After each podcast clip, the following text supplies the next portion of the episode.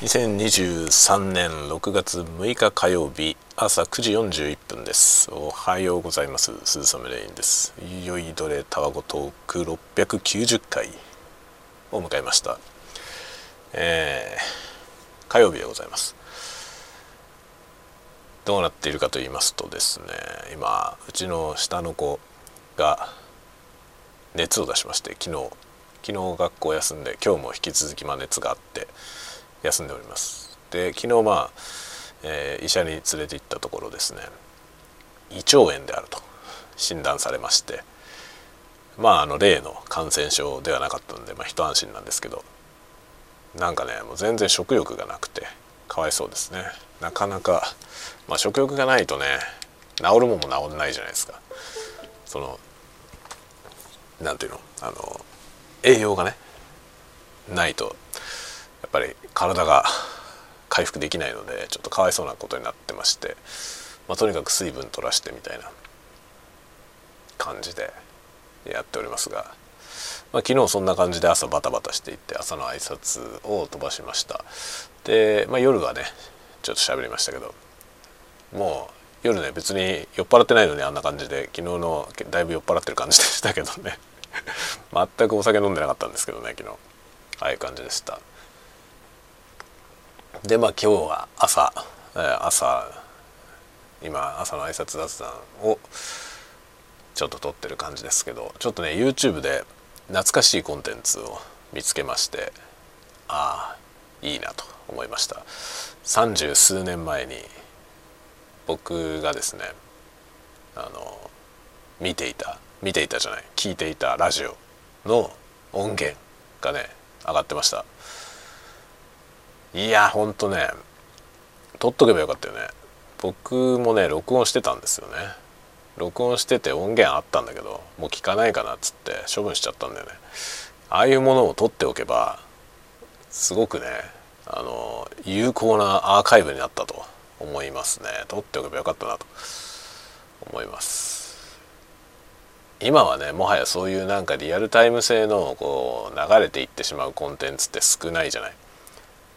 まあ、ラジオ放送は依然としてねこう流れていってしまうコンテンツとしてやってますけど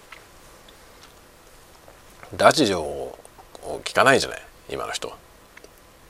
ラジオじゃなくてポッドキャストとかね YouTube とかを聞いてるでしょ。ってなるとねそういうものっていうのはもうもうそもそもアーカイブされてるから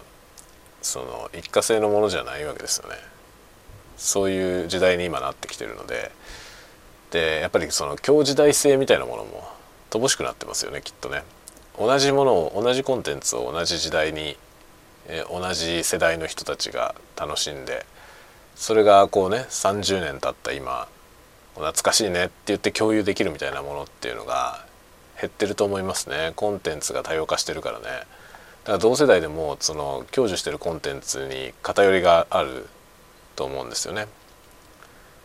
なので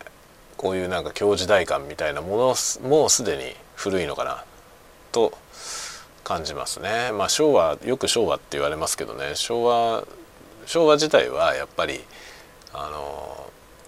コンテンツのね浸透具合っていうのが今とはだいぶ違ったので、まあ、同世代だったら大体同じものを享受しているという選択肢がそんなになかったからなんですよね。だからどっちがいい悪いってことではなくて、まあ、僕らの時代はそうだったからだから例えばそのその時代のヒット曲みたいなものがあってその時代のヒット曲流れると好き嫌いを超越して懐かしいねっていうところが共有できるわけですよね。同世代っていうのがね。だから全然会ったこともないような人でもなんか例えば高校の時こんな歌流行ってたよねみたいな話題が共有できるんですよね。大体知ってるんですよみんな。その流行ってたものをね。でそういう時代性ってあったけど今はその享受してるコンテンツの幅が広いからね。で時代性を超越した感じでみんなあのなってるでしょ？その享受してるから コンテンツをね。例えば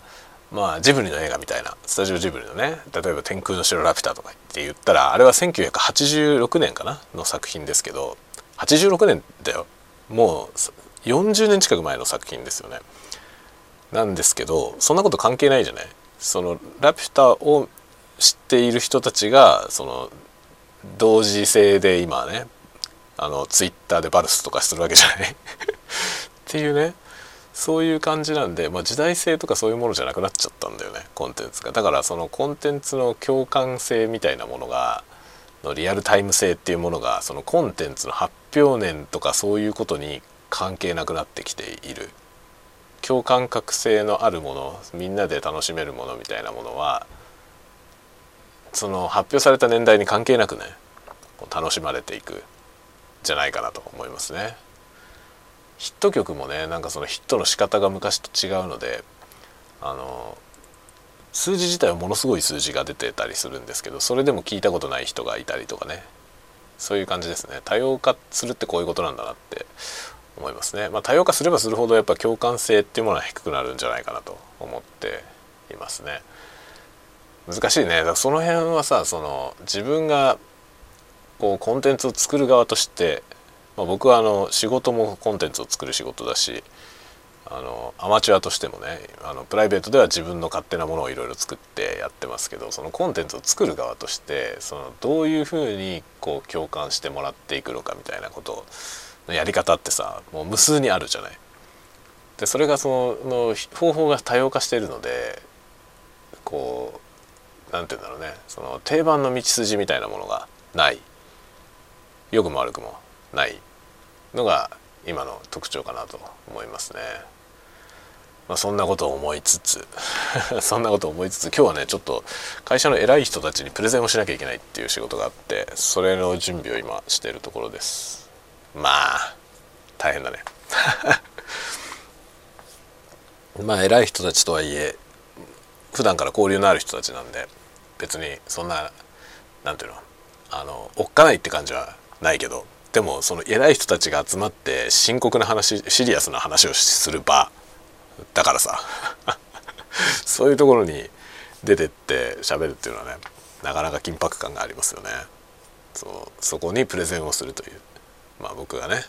こういうこと考えてんだけどどうよっていう。というね会を、まあ、今日はその機会をいただいたのでそういうことをねお昼頃にそういうことをしますという感じで。はい。僕は元気です。子供はちょっと胃腸炎になったけど僕は元気ですということで皆さんも胃腸炎にならないように 気をつけてくださいね。まこれからあの暑くなってくると食中毒とか怖いですからね。あのぜひ気をつけてください。あと脱水症状も気をつけてくださいね。脱水は本当に一番良くないからこまめに水分補給してほしいなと思います。ではではではまた次回のタワゴトークでお待ちしております。またね。